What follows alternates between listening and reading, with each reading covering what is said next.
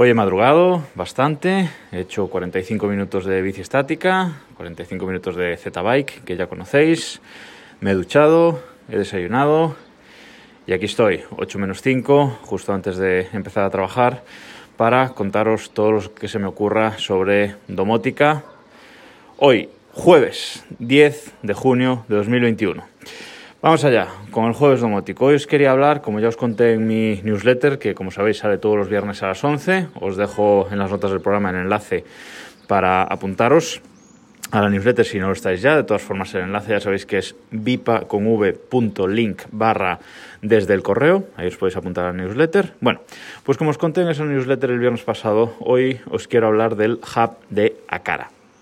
Se trata de un hub que sacó esta marca Akara, que era una filial de Xiaomi, aunque ahora es una marca completamente independiente. Bueno, no sé si completamente, pero es una marca independiente.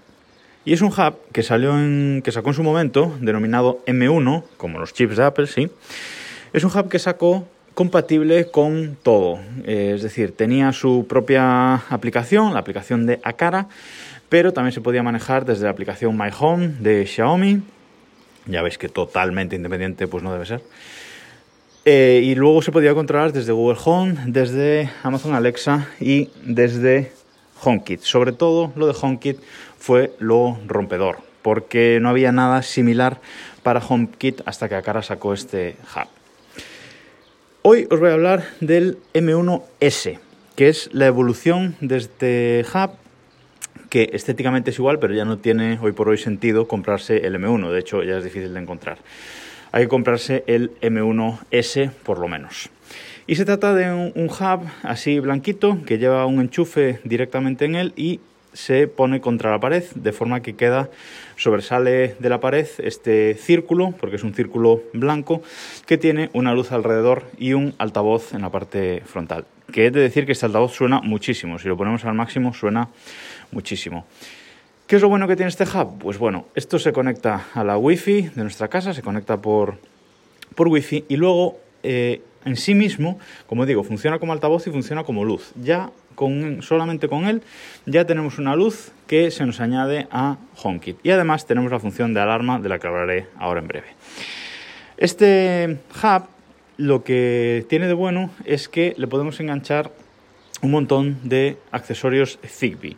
Este M1S ya es eh, Zigbee 3.0, con lo cual es compatible con prácticamente todos los productos eh, Zigbee que saque, que saque a cara o que, acepte este hub. No acepta cualquier cosa Zigbee, acepta cosas eh, Zigbee de a cara y asociados. ¿Qué elementos externos Zigbee nos ofrece a cara? Pues bueno, a día de hoy hay sensor de temperatura y humedad, hay sensor de vibración, hay sensor de movimiento, hay sensor de inundación para el baño o para la lavadora, etcétera. Es muy útil ponerlo ahí. Hay botones, hay sensor de apertura de puertas y ventanas. ¿Qué más? Hay interruptores, hay bombillas, también Zigbee de la propia cara y hay enchufes. Creo que esto es todo lo que así a grandes rasgos podemos añadir. De todas formas, en la aplicación, cuando le damos a, eh, dentro del hub a añadir un nuevo accesorio, ahí nos salen todos los accesorios que podemos añadir a este, a este hub. La forma de enlazarlos es muy sencillo, simplemente es poner el hub en modo emparejamiento y darle a un botón tres segundos de, de los dispositivos externos y ya se enlaza por y eso no falla, os lo digo yo. La aplicación. La aplicación a cara tiene su propia aplicación, pero para mí es una basura, ¿vale? Así, así os lo digo, es una completa basura de aplicación, no me gusta nada. Yo, de hecho, ni la tengo instalada. Y, bueno, miento, la tengo instalada, pero por la cámara, que de eso eh, creo que ya os hablé de esta cámara a cara G2H, que no se engancha al hub directamente, sino que es una cámara independiente que hace el hub también. Bueno, no me voy a enrollar con eso ahora pero la tengo instalada por eso, pero no para, para el hub. Yo el hub de Acara recomiendo utilizarlo a través de la aplicación My Home de Xiaomi, que funciona mucho mejor. Recomiendo configurarlo ahí, añadir los dispositivos ahí, etcétera, hacer toda la configuración ahí. Y luego, una vez acabemos, si queremos, bloqueamos conexiones externas, como ya os dije un día, para que no contacte con la aplicación y listo, hacemos gestión local. Porque lo bueno que tiene este hub es precisamente que todo lo que le enganchemos lo puede exponer en HomeKit o en Google Home o en Amazon Alexa. todo lo exponen estos sistemas, en mi caso en HomeKit, evidentemente. Y ya no tenemos por qué usar la aplicación para nada. Yo, por ejemplo, he usado My Home, eh, como os digo, para enganchar los elementos y luego para programar la alarma. Porque mm, esto os recomiendo hacerlo mejor a través de, de la aplicación directamente y no hacer una automatización en HomeKit porque funciona más rápido. Es decir, nosotros dentro de la configuración de la alarma en la aplicación My Home, ahí podemos ponerle el volumen que queremos que suene la alarma, la luz eh, de qué color queremos que parpadee cuando suene la alarma, y etcétera, una serie de parámetros, cuánto tiempo queremos que se active, cuánto tiempo queremos que pase desde que le damos a activar la alarma hasta que se activa realmente. Pues yo, por ejemplo, lo tengo en 30 segundos, le doy a activar y yo tengo tiempo de cerrar la puerta con calma, cerrarla bien e irme antes de que se active efectivamente la puerta. Porque, como digo, vale como alarma. Es una alarma que, bueno, eh, habrá que darle alimentación externa por si se va la luz, etcétera, siga funcionando. Una serie de, de cosas que algún día hablaré de ello si queremos hacer una alarma casera, pero el funcionamiento básico pues es un poco ese, como, como alarma casera.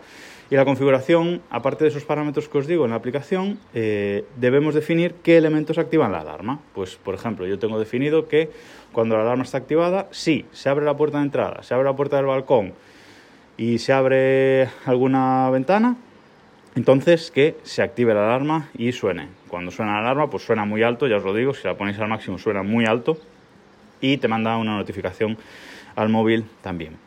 Entonces yo programo ahí la alarma y a partir de ahí no uso más la aplicación My Home, bloqueo conexiones hacia afuera del hub y todo a través de HomeKit. Luego en HomeKit ya podemos activar o desactivar la alarma a nuestro antojo, podemos hacer automatizaciones para cuando nos estamos acercando a casa que nos pregunte si queremos ya directamente desactivar la alarma, que esto es muy útil, etcétera, ¿vale?